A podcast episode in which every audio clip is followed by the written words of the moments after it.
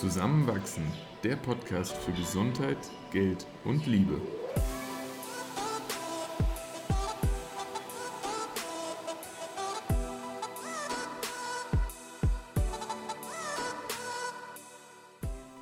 Willkommen zu einer neuen Folge von Zusammenwachsen. In dieser Episode unterhalten wir uns über den weiblichen Orgasmus. Wir, das sind wie jede Woche Eva und Christoph. Heute erfährst du unter anderem, warum der weibliche Orgasmus gar nicht kompliziert ist, warum die Klitoris nur die Spitze des Eisbergs ist und wie man beginnen kann, über Orgasmen zu sprechen. Falls ihr im Laufe der Folge heute Lust bekommt, äh, euch auszutauschen oder Fragen habt, dann kommentiert gerne bei den aktuellen Bildern auf unserem Instagram-Kanal Zusammenwach und wir freuen uns, mit euch in Kontakt zu treten. Heute zum Thema Orgasmus starte ich mit einem Einstieg von Liv Strömquist, einer Autorin. Und die hat in ihrer Karikatur in einem Comic Informationen der Gesellschaft zum Orgasmus zusammengefasst. Und zwar hat sie erstmal schriftlich festgehalten, was denn so normal für Frauen ist. In Gesellschaftsmagazinen, in Ratgebern.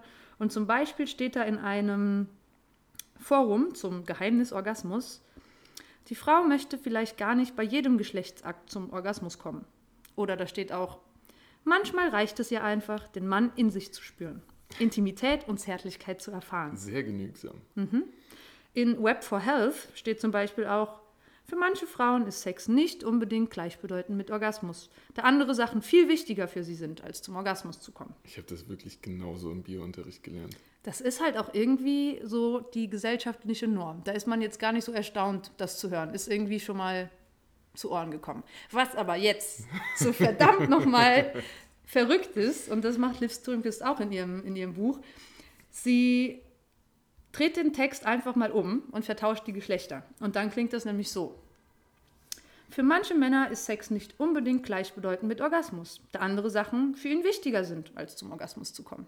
Oh oh. Oder es klingt, manchmal reicht es ihm einfach, der Frau nah zu sein, Intimität und Zärtlichkeit zu erfahren. Der Mann möchte vielleicht gar nicht bei jedem Geschlechtsakt zum Orgasmus kommen. Und warum zum Teufel ist das so? Warum ist es gesellschaftlicher Konsens, dass der weibliche und der männliche Orgasmus so unterschiedlich voneinander sind und dass der weibliche oft so als kompliziert und unbedeutend und als schönes Extra dargestellt wird und ganz schwer zu erreichen ist, aber der männliche Orgasmus so ein Imperativ für, für Sex ist. So untrennbar miteinander verbunden. Ja, ja. Das, also das, das so schwarz auf weiß zu hören, das macht einen, also mich hat das beim Lesen schon extrem wütend gemacht. Und das Verrückte dabei ist, dass man eben, wenn man dann erstmalig in so eine Situation kommt, sich damit zu beschäftigen, merkt, wie wenig man dazu weiß wie wenig man sich mit dem Thema auch auseinandergesetzt hat und wie wenig man tatsächlich dann selbst mit seiner Freundin, Partnerin, Frau oder wem auch immer in seiner Umgebung sich damit schon mal unterhalten hat. Voll. Also sowohl als Mann als auch du, du als Frau hast es ja selbst gesagt, dass du, dass du mit dem Thema so gar nicht konform bist. Ja, und dass man tatsächlich halt Glaubenssätze von der Gesellschaft annimmt oder das, ja. was einem vorgelebt wird oder auch nicht angesprochen wird mhm. und das irgendwann auch natürlich gar nicht mehr hinterfragt, wenn man es eh als normal annimmt. Und wir kommen eh gleich dazu, warum es nicht normal ist und was wir da alles schon anders sehen oder auch erkundet mhm. haben in den, in den letzten Jahren. Aber was ich auch extrem schockierend fand, ist, dass jetzt auf die Vorbereitung für unsere Folge heute ja. habe ich mir nochmal manche Quellen durchgelesen, auch andere Podcasts angehört und da fällt immer wieder, Orgasmus für Frauen ist kein Muss. Es ist schön, freiwillig on top, es ist schwierig, es ist kompliziert und das, was hier in diesem, in diesem sarkastischen und sehr aufklärenden und sehr zu empfehlenden Comic, Der Ursprung der Welt von Liv Strömquist, so aufgeschrieben und aufgezählt wird, das ist immer noch gesellschaftlicher Konsens und mhm. ohne jetzt wem die Schuld zuweisen zu wollen es ist einfach überholt. Absolut. Und je, je häufiger man diese, diese Glaubenssätze dann liest, hört oder, oder auch selbst verwendet, desto mehr brennt sich das natürlich auch ein. Und etwas, was ständig als kompliziert beschrieben wird, wird ja auch komplizierter. Also, und das ist jetzt kein, kein ähm, esoterischer Firlefanz, das ist ja ein Faktum. Ja. Wenn ich mir ständig einrede, irgendwas ist unglaublich schwierig zu erreichen, natürlich wird es nicht einfacher. Voll. Und was ich auch ganz spannend fand, vor der Aufklärung, also vor der Zeit der Aufklärung, äh, war noch Konsens, dass der Orgasmus der Frau notwendig ist dafür, dass die Frau schwanger wird. Und irgendwie ganz spannend, dass sich das so über den Zeitverlauf verändert hat. Und das bedingt ja auch direkt dann, dass eben nach der Aufklärung, äh, als, man, als man davon abgekommen ist, dass es essentiell notwendig dafür ist, man sich einfach gar nicht mehr mit dem weiblichen Orgasmus beschäftigt hat, weil er ist ja nicht zwingend notwendig zur Reproduktion. Also warum kümmern wir uns noch drum? Und oh, ja. ja, ja. Gleichzeitig wollen wir aber jetzt auch hier mit unserer Folge überhaupt keinen Druck machen und die Erwartungshaltung schüren, dass das immer passieren muss, Nein. weil sehr wohl gibt es auch verschiedene Ursachen, warum Frau das nicht erlebt, sei es jetzt frühkindliche Traumata, psychische Störungen, verletzende Erfahrungen, Beziehungsprobleme, konkurrierende Normen oder körperliche Probleme. Aber mal abgesehen davon teilen wir, und ich glaube, ich kann da in einem Wir sprechen, die Meinung, dass das sehr wohl, also der weibliche Orgasmus sollte schon Teil von gemeinsamer Sexualität sein und auch im Mittelpunkt stehen. Stimme ich dir vollkommen zu. Allein dadurch, dass, äh, und, und das spreche ich jetzt auch erstmal nur für mich, ähm, ich es unglaublich befriedigend finde, zu merken, dass ich Lust bereiten kann. Lust, die so weit geht, dass du auch zum Orgasmus kommen kannst. Ähm, also ich finde, das ist ein großer Teil dessen, was, was mir auch Spaß an, an unserer Intimität verschafft. Und was auch interessant ist, und das ist jetzt schon ein ganz guter Punkt, den du ansprichst, wenn man mit Freundinnen darüber spricht, so als, als Frau zu Frau, dann hört man leider oft dieselbe Geschichte und ich erkenne mich da auch wieder, dass man glückliche Beziehungen führt, wirklich sehr harmonische Partnerschaften und trotzdem dieses Thema Orgasmus von Frauen totgeschwiegen wird. Und da ganz konkret habe ich einen Fall, ähm, wo eine Freundin mir halt erzählt hat, dass sie ja sehr, sehr, sehr glücklich ist in der Beziehung, aber ihrem Freund schon seit dreieinhalb Jahren vorspielt zu kommen Mhm. und Angst hat, ihn jetzt zu enttäuschen, weil Ja. sie ja irgendwie auch zeigt, hey, ich habe dich eigentlich die letzten dreieinhalb Jahre belogen, aber mit jedem Mal, wo es wieder vorgespielt wird, ist es ja so eine Manifestation und der Erwartungsdruck wird immer höher. Also irgendwann ist so der Punkt, da ist es extrem schwierig in Beziehungen das anzusprechen. Ja. Vor allem, weil es irgendwie auch ein Vertrauensbruch sein kann oder als solcher interpretiert werden kann. Ja, je länger sich dieser Zeitraum zieht, desto größer ist dann der Turnaround wieder. ja.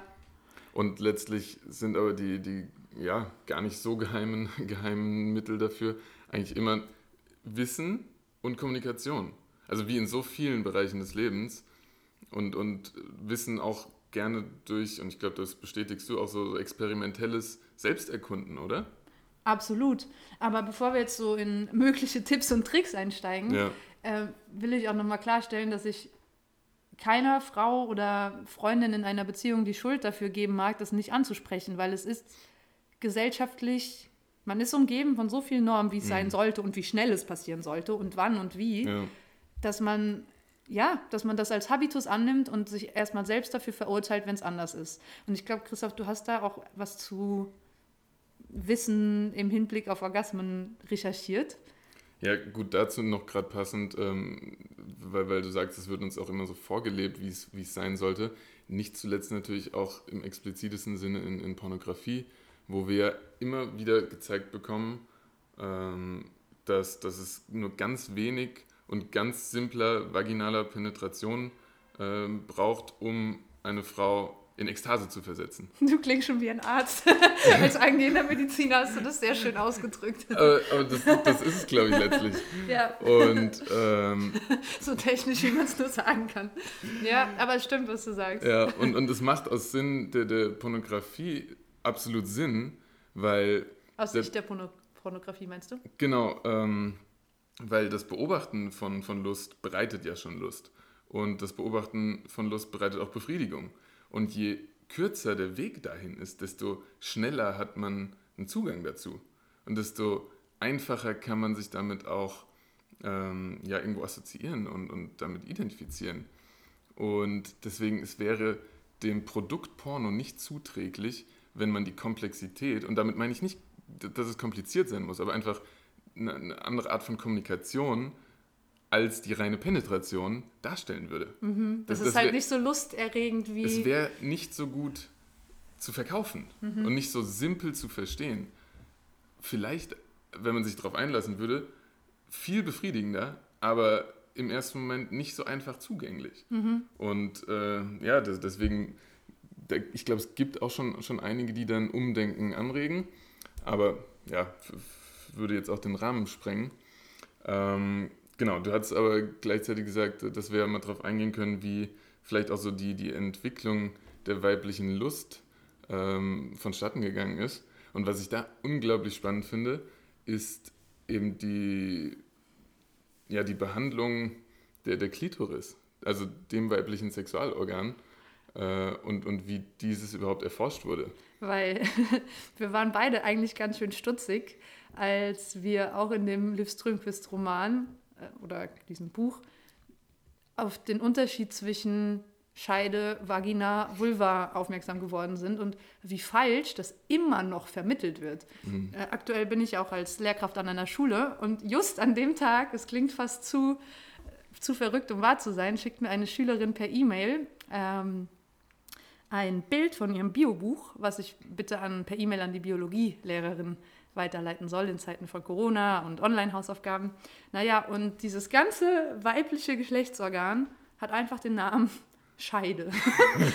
Alles. In, der, in dem Biobuch von 2020. Also mehr war nicht be beschriftet. Nein. Sehr und akkurat. es ist so, ja, doch, es, ich glaube, es gab noch die Eierstöcke und die Gebärmutter, Sehr aber das andere war so ein Mysterium. vielleicht, Kennt man noch nicht. vielleicht kannst du uns da ein bisschen Klarheit schaffen. Also ich muss tatsächlich auch sagen, dass ich bis vor zwei oder drei Jahren eben, eben die, die, die Begrifflichkeiten komplett auch selbst falsch verwendet habe. Und Kannst du ganz kurz sagen, was du falsch gemacht hast? Weil absolut, vor ja. einem halben Jahr hab, haben wir es beide auch noch falsch gemacht. Also der, der meist und ich glaube wirklich in, in vielen Sprachen meist falsch verwendete Begriff ist eben Vagina. Denn die Vagina ist eigentlich ein Teil des Geburtskanals. Also vom äußeren Muttermund, Ende des Uterus, ähm, der, der, der, Bereich, den das Kind bei der Geburt zurücklegt, bis es ähm, ja, Licht sieht. und das, was wir sehen, ist eigentlich die Vulva. Also eine Kombination aus Venushügel, Schamlippen und Klitoris. Und die Klitoris wiederum äh, wird ja, wenn sie beschriftet ist, in diesem Buch war sie scheinbar noch nicht mal, ja immer nur als dieser winzig kleine Punkt ähm, am, am oberen Ende der, der, der Öffnung der Vagina beschriftet. Hat die Größe eines Stecknadelkopfs. Zum Beispiel. Und tatsächlich wurde erstmals, und ich, als ich das gelesen hatte, ich konnte es nicht glauben, 1998, also jetzt äh, 22 Jahre her, das volle Ausmaß der Klitoris beschrieben und, und wirklich erforscht. Und tatsächlich, und, und ich möchte diesen Vergleich gar nicht herstellen, aber die Klitoris ist dem Penis unglaublich ähnlich. Und das sage ich jetzt nur, weil der Penis eben so viel präsenter und besser erforscht ist. Letztlich möchte ich genauso sagen, der Penis ist der Klitoris unglaublich ähnlich. Die Klitoris ist nämlich eigentlich wirklich nur die, die Spitze eines Eisbergs. Die ist kein Knopf und kein Kügelchen. Sie ist einfach nur das, was wir von der Klitoris oben sehen. Und, und das ist letztlich auch eigentlich die Klitoris-Eichel. Und darunter verläuft die Klitoris allerdings 7 bis 15 Zentimeter zweischenklig noch weiter. Sie um, umfasst eigentlich mit zwei Armen und auch zwei Schwellkörpern. Also die Klitoris kann auch wirklich erregt werden und, und steif werden in einem gewissen Maße. Ähm, die Vagina wiederum. Und insofern ist es auch ganz falsch zu sagen, ähm, der Penis wird steif und ist damit irgendwie äh, ja, vorbereitet für den Geschlechtsverkehr. Auch das weibliche Geschlechtsorgan wird tatsächlich zu einem gewissen Maße steif und damit bereit für den Geschlechtsverkehr. Also da, da, da ist wirklich noch viel, viel aufzuholen, was ähm, so an Bildern in unseren Köpfen eigentlich angepasst werden muss. Und Biobüchern. und, und das auch. Und ähm, die, die Klitoris ist auch, äh, das glaube das hatte man vorher vielleicht schon mal gehört, eigentlich viel sensibler noch als der Penis. Ähm, die, die, männliche Eichel hat ungefähr 4000 freie Nervenendigungen und die Klitoris oftmals das Doppelte. Ähm, also die weibliche Lust ist, ist noch viel zu unerforscht für das Ausmaß, das sie scheinbar annehmen kann. Und ich sage jetzt scheinbar, weil irgendwie weiß man es nicht so genau. Und, und das ist so, so verrückt. Ja. Danke für den Einblick. Sehr, sehr, sehr interessant. Hm, was noch an das medizinische Pass, also was passend dazu ist, bevor wir jetzt in so ein paar Tipps und Tricks äh, gehen, die mhm. wir beide schon mal ausprobiert haben, um uns dahingehend weiter zu informieren und Dinge auszuprobieren, ist, dass ein Orgasmus eigentlich ein neurochemischer Cocktail ist. Und in, in dem Podcast von der Zeit, ich glaube, er heißt Ist das normal, wo es auch um Orgasmen ging, äh, wurde eben gesagt, dass es einem tranceartigen, sehr lustvollen Zustand gleicht und es eigentlich gleichzusetzen ist mit einem Heroinshot. Uh. So vergleichen es zumindest Personen, die schon mal Heroin genommen haben. Und äh, Bitte zwar, nicht nein. Und zwar werden nämlich mehrere Botenstoffe dabei ausgeschüttet, unter anderem Dopamin und äh, Noradrenalin. Und körpereigene Opioide freigesetzt. Und dadurch, unter anderem, gibt es auch diese postkoitale Verliebtheit der Frau, oh. die dann nach dem Orgasmus auf einmal so verliebt in ihren Partner ist. Und ähm, das, das nochmal verstärkt Mann wird. aber genauso? Es ging jetzt explizit ja. um den weiblichen Orgasmus. Mhm. Können ich wir nochmal eine andere Folge drüber machen. Zugeben, da bin ich auch noch nicht genug informiert. Das, ja. das weiß ich jetzt auch nicht genau. Und was ich sogar noch ergänzen würde, gerade dass äh, nämlich ergänzend zu dieser ja oftmals eben Verwechslung oder Falschbenennung von Vagina und, und Vulva oder Nichtverwendung von Vulva, wer das extrem gepusht hat und für viele Missverständnisse in der weiblichen Sexualität verantwortlich ist, kannst du es dir schon denken? Sigmund? Sigmund Freud. Ähm, er, er, ist ja wirklich, was die Psychoanalytik angeht, der Urvater und, und noch heute bezieht man sich so oft auf ihn. Aber er hat halt auch echt Unsinn verbreitet. Aber er hat halt wirklich viel Unsinn auch verbreitet, vor allem eben, wenn es um, um die sexuelle Rolle der Frau geht. War er nicht auch das mit Hysterie? Und dass das geheilt er werden kann? Er hat gern Hysterie behandelt und das in vielerlei Formen. Ähm, ja, was er aber tatsächlich eben oftmals propagiert hat, war zum Beispiel, dass der einzig richtige Orgasmus der Frau durch vaginale Penetration erreicht werden würde. Und zum einen hat er dann eben, ja, vaginal eigentlich wieder falsch verwendet. Und ähm, die, die Vagina, also ist eben nicht das weibliche Sexualorgan, sondern, sondern die Klitoris. Aber das wusste er noch nicht. Und äh, wenn eine Frau durch vaginale Penetration nicht zum Orgasmus gebracht werden kann, dann hat er das auf die psychische Gesundheit der Frau geschoben. Es sagt auch ganz schön einfach, das irgendwie die Schuld bei der Frau zu suchen. Und, und dann war es nämlich eben sowas wie, wie die Hysterie, wo er meinte, das muss jetzt natürlich behandelt werden. Und ähm, das ist, finde ich, aus heutiger Sicht, heutiger Sicht schon verwerflich. Ja, vielleicht auch ein Grund, warum es jetzt gerade diese gesellschaftlichen Normen immer noch gibt und warum ja. es so wichtig ist, darüber zu sprechen. Absolut. Aber apropos sprechen, mhm. du hast eben schon mal angesprochen, wie wichtig es ist, miteinander zu kommunizieren. Und wie schwierig auch. Ja, kannst du dich noch erinnern, wie unser Gespräch darüber angefangen hat? Ich weiß es nicht mehr ganz genau. Okay, ich auch nicht. Aber es war ja schon auch die ersten Jahre in unserer Beziehung, da, da ist was irgendwie so im Flow und man war eh noch so Neu, alles war noch neu und anders und aufregend. Man, man hat auch nicht viel hinterfragt. So. Nee. Man hat es gut gefühlt. Ja. Und wir fühlen uns jetzt noch gut, ne? Ja. das möchte ich gar nicht abstreiten, aber aber irgendwann kam dann so der Punkt, wo wir uns schon auch gefragt haben oder dieses Fass aufgemacht haben, hm, was könnten wir verändern, damit es noch lustvoller ist für mhm. uns beide. Ja. Und dann waren wir erstmal vor einem großen Fragezeichen, weil es gibt jetzt nicht so klare Step-by-Step-Anleitungen oder auch nicht so offen kommuniziertes Wissen in unserer Gesellschaft, mhm. was man denn tun kann, um beiderseits noch mehr Lust im Bett zu empfinden.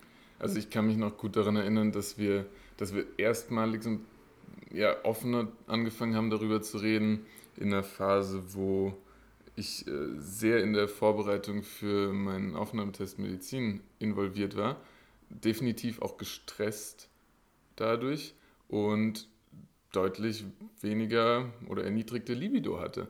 Ähm, und, und dann, dann kam es zum ersten Mal irgendwie so auf, okay, in welchen Momenten verspüren wir auch Lust und, und wie äußert sich das und wie können wir diese vielleicht auch erzeugen, wenn, wenn wir das Gefühl haben, oh, jetzt hätte ich vielleicht nochmal Lust, aber ich spüre es mhm. noch nicht so ganz. Mhm, so den Raum dafür schaffen oder die, die genau. Gegebenheiten so ändern, dass es überhaupt entstehen Und das war kann. auf jeden Fall so ein erster Moment, wo wir dann angefangen haben, offener über, über solche Themen auch zu reden.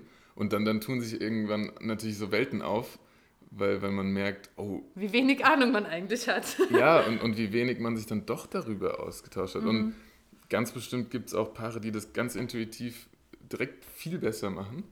Und, und ich finde es unglaublich spannend, von anderen dann auch zu lernen. Deswegen, ich bin froh, wenn, wenn, wenn ich auch Leuten begegne, die offen dafür sind, sich darüber auszutauschen. Ähm, und gleichzeitig gibt es eben ganz viele, denen das verständlicherweise auch noch total unangenehm ist. Dabei ist es so normal. Voll. Und ich muss und mir so selbst wichtig, immer wieder ja. vorhalten. das geht ja. ja. uns beiden so. Hm, eine Sache, auf die wir relativ früh gestoßen sind, auch durch einen Zeitartikel, ähm, war die Seite OMG Yes. Oh, das war spannend. Das war ganz spannend, weil das hat uns eigentlich geholfen, darüber ins Gespräch zu kommen, ja. was es nämlich auf dieser Seite gibt. Die basiert auf wissenschaftlichen Studien aus den USA. Ich glaube, da wurden über 1000 Frauen interviewt und dann daraus abgeleitet, was typische Methoden der Selbstbefriedigung von Frauen sind. Mhm. Und dann sehr niveauvoll und qualitativ hochwertig in Form eines Serienformats aufbereitet wurden. Und ich erinnere mich noch, wie wir zusammen auf der Couch saßen und uns das angeschaut haben. Das sind schon sehr explizite Aufnahmen Absolut. von Vulven und auch ganz, ganz klare Erklärungen, in welchem Rhythmus, mit welcher Form und wie Frauen sich selbst befriedigen. Und das hat uns erstmal ins Gespräch darüber gebracht und irgendwie auch neugierig gemacht. Extrem. Also was dort wirklich gut erklärt und auch dargestellt war, dass es eben doch eine ganz individuelle Art sein kann, wie man, man seine, seine sexuelle Lust irgendwo auch stimulieren kann ähm, und sich auch zum Orgasmus wirklich bringen kann. Und dass eben die Kommunikation darüber am Ende der Schlüssel ist. Und also selbst ich finde ja auch andere Dinge, ähm, oder selbst ich habe unterschiedliche Formen, wie, wie man mir Lust bereiten kann. Und wenn, wenn ich dir das nicht sage, dann kann es ja jederzeit sein, dass, dass du entweder mich anfasst an Stellen, die, die ich entweder nicht bedeutend oder, oder sogar vielleicht unangenehm finde. Und, und gleichzeitig ist es so viel wert, wenn äh, man sich dann sagt, fass mich da auf diese Art und Weise an und wuh. Mhm.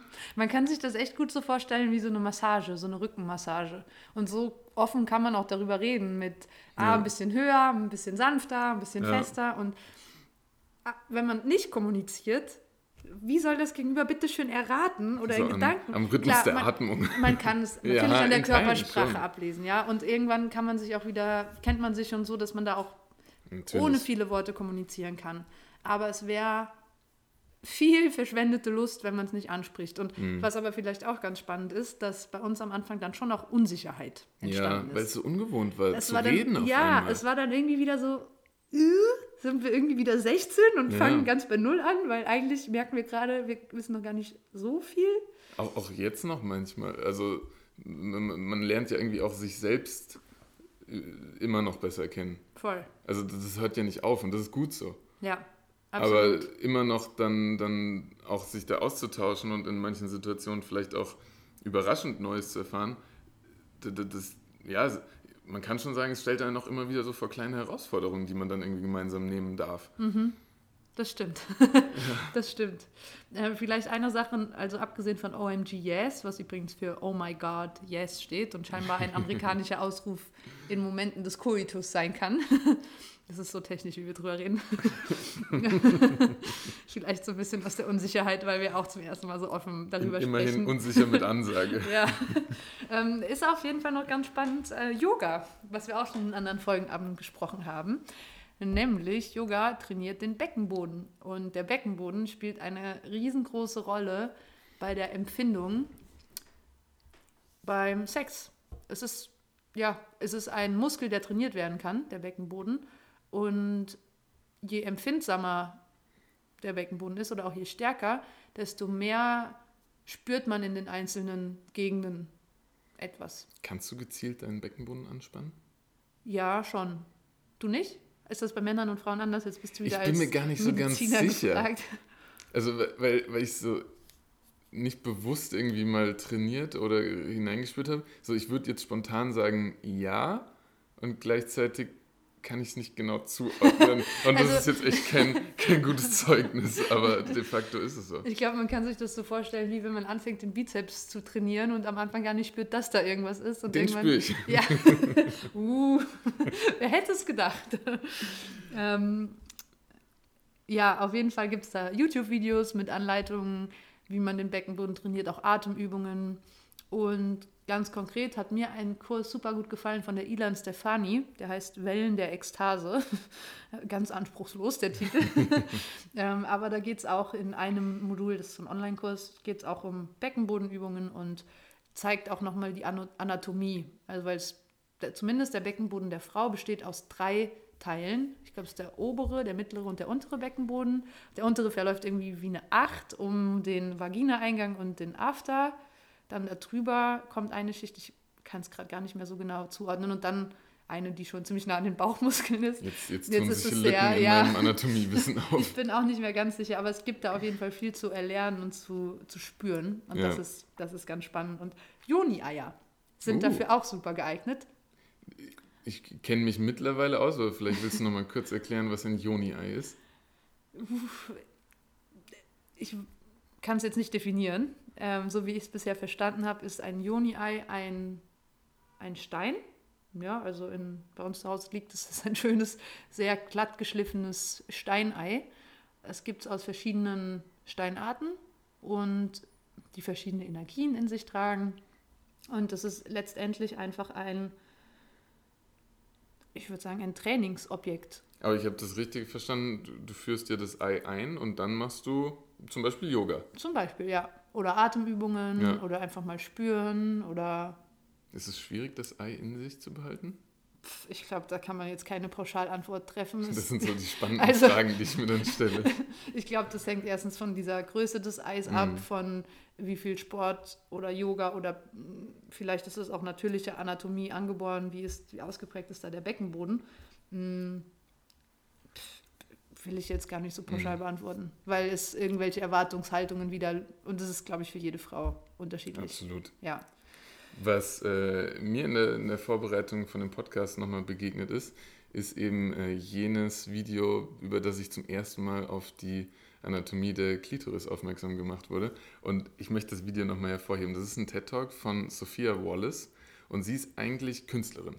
Und sie hat ein, ein sehr großes und in sehr vielen Ausprägungen stattfindendes Projekt gestartet, was Cliteracy heißt.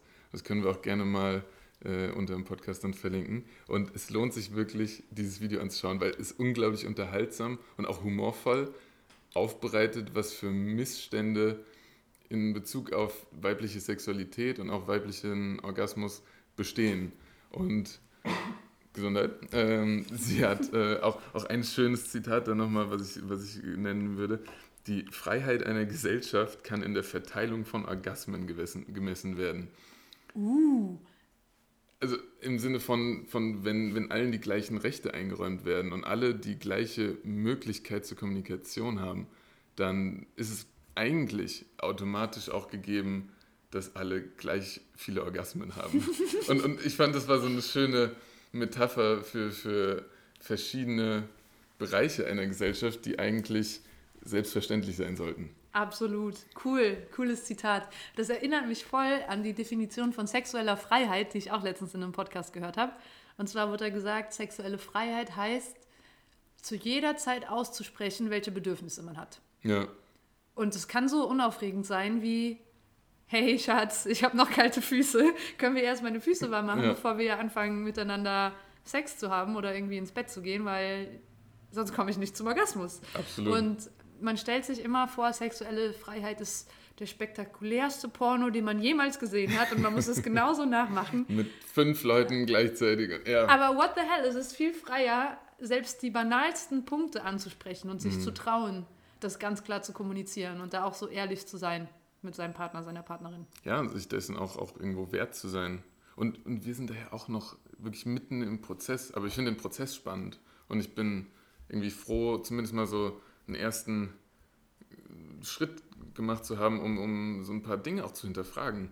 Und dann ertappe ich mich ständig selbst dabei, wie, wie, wie ich in, in ja, komischen Denkweisen mich lange bewegt habe. Voll. Ja. Same, same.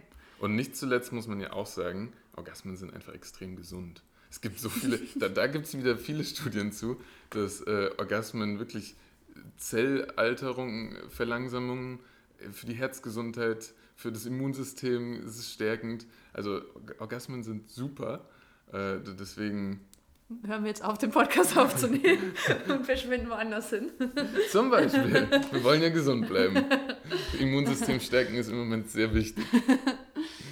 Ja, aber ich finde es spannend, sich darüber auszutauschen und, und ich, ich hoffe ja auch fast, dass nach diesem Podcast vielleicht Leute äh, in meinem Umfeld auch mehr dann wieder in Kommunikation mit mir treten und man sich da einfach noch mal so ein bisschen austauschen kann. Halt nicht nur in unserem Umfeld. Also, dass ja. das generell nicht so totgeschwiegen wird, sondern man sich einfach mit Freunden, Freundinnen drüber austauscht oder mit seinem Partner, seiner Partnerin mhm. und ganz offen drüber, drüber reden kann. Lass uns das so festhalten. Yes, worum geht es nächste Woche? Wir sind ja eigentlich noch in, in Zeiten von leichten Ausgangsbeschränkungen. Es wird zwar langsam gelockert, aber nichtsdestotrotz ist ja die Reisefreiheit ein bisschen eingeschränkt. Und äh, weil wir aber doch nicht irgendwie so auf Urlaub verzichten wollen, haben wir äh, demnächst geplant, uns so einen Urlaubstag selbst zu kreieren. Vielleicht wirklich nur in der Wohnung oder im Park, aber was wir uns da überlegt haben, was wir an Möglichkeiten sehen und wie wir das dann vielleicht auch erlebt haben, darüber werden wir dann mal berichten. Bis zum nächsten Mal. Ciao.